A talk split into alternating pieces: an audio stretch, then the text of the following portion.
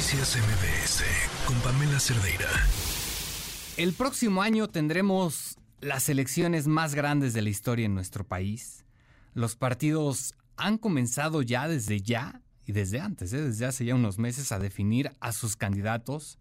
Y por supuesto, pues es la época de chapulines, de este cambio de no pocos políticos que se da de un partido a otro, este cambio que se ha convertido en una práctica común, parece ya una práctica deportiva en nuestro país. Muchos simplemente pues abandonan sus convicciones y se van a otros partidos, dejando de lado sus principios, sus batallas e incluso apoyando posturas que antes criticaban. Todo, hay que decirlo así, todo por un cargo, por una candidatura o por un hueso. Tenemos en la línea telefónica a Fernando Dora, que eres analista y consultor político. Fernando, ¿cómo estás? Buenas tardes. ¿Qué tal, Oscar? Un saludo a ti y a tu auditorio. Oye, Fernando, pues el chapulineo, ya nos estamos acostumbrando a esto, pero no debería de ser así, ¿no? Yo creo que es así y deberíamos acostumbrarnos a que sea así y a que pensemos muy bien qué significa. Es decir, que una persona brinca de un partido porque ya no tiene acomodo en ese partido.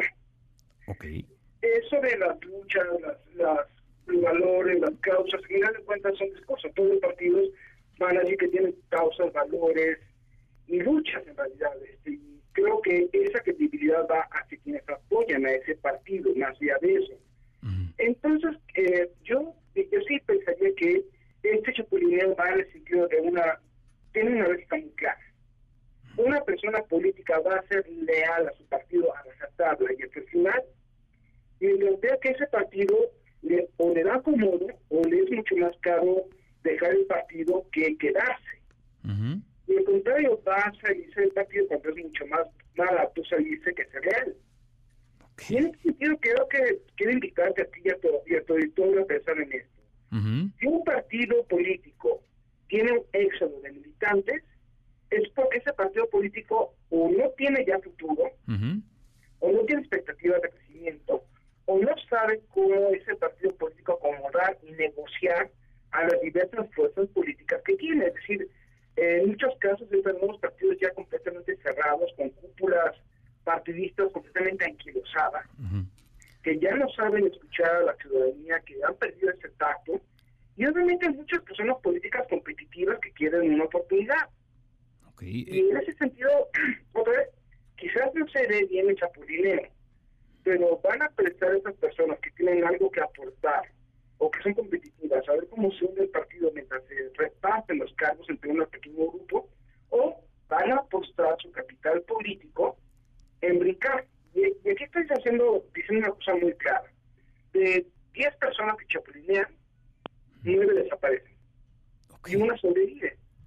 ¿Por qué? Porque está apostando su, capital político, su presencia individual en esa empresa de brincar hacia otra parte y es una persona que tuvo éxito.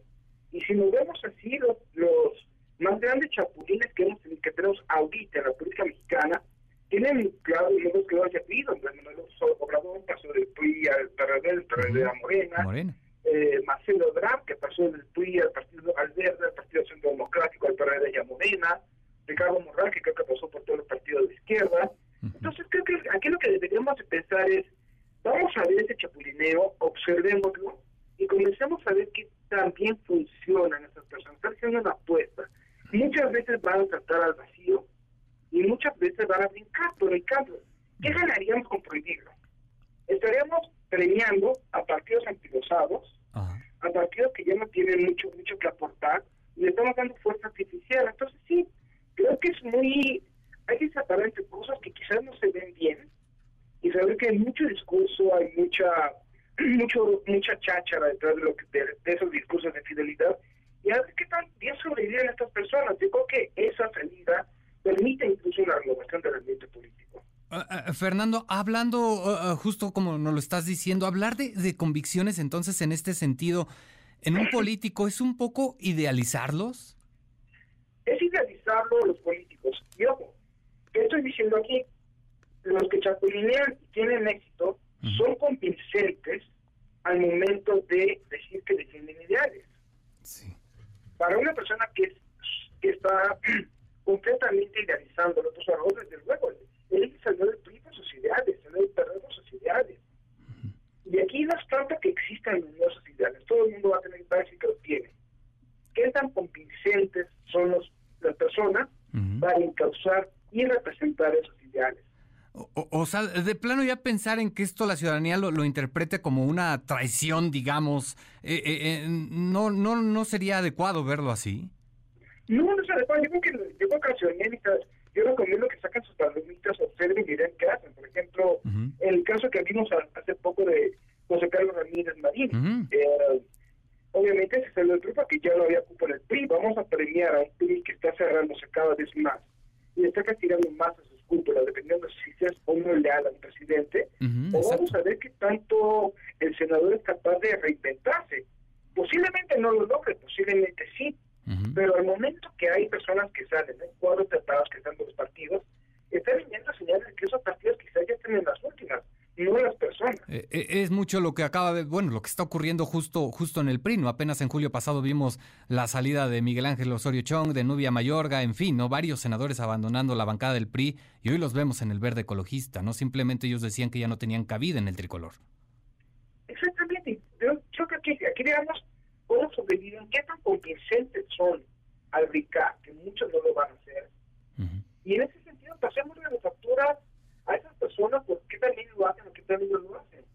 Eh, afortunadamente ya podemos empezar a, a tener recursos donde podemos personalizar más las carreras de las personas, como la posibilidad de reacción inmediata que compitan por el mismo cargo. Y es, esto se trata más allá de lo que digan los partidos o lo que digan las personas, es de ejercer nuestro juicio.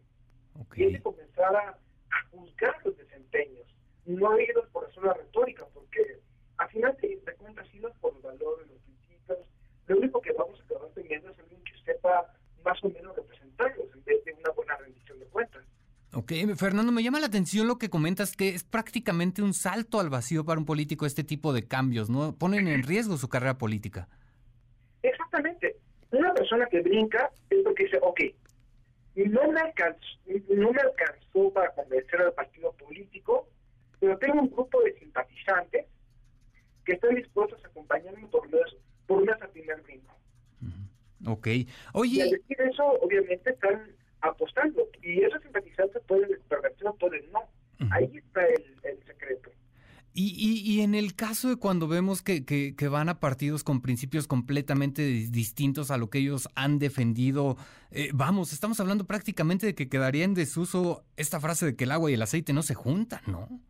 Hay una frase inglesa muy buena que que dice que los que la política une a los más extraños compañeros de campo. Ajá, sí. Eh, y es eso, en realidad creo que la única forma que la política puede tener valores, puede tener ideales, es la forma en la que nosotros como ciudadanía presionemos, porque eso no existe. Pues, pero por ellos van a decir que todo dependió del momento en que hicieron algo. Ok. Bueno, entonces, esto del chapulineo, como, como le hemos llamado, es algo a lo que ya deberíamos estar acostumbrados y simplemente es observar y ver eh, eh, cómo actúan los políticos con estos cambios. Y juzgarlos. Ok, juzgarlos. ¿Estamos hablando de castigarlos en algún momento en las urnas o...? Exactamente. Si llegan a algo y no son convincentes, el, la misma política se los va a comer. Pero si son convincentes, brincan, vamos a ver, va a haber un momento en el que quizás vamos a castigar al partido, quizás vamos a castigar a la persona.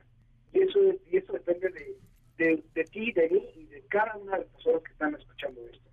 Perfecto, pues estar atentos. Fernando Dorak, te agradezco mucho esta comunicación y estaremos en contacto. Ya veremos qué es lo que ocurre, a ver cuántos cambios se registran de aquí al 2024. Muchas gracias, buena tarde. Igualmente, que estés muy bien. Noticias MBS con Pamela Cerdeira.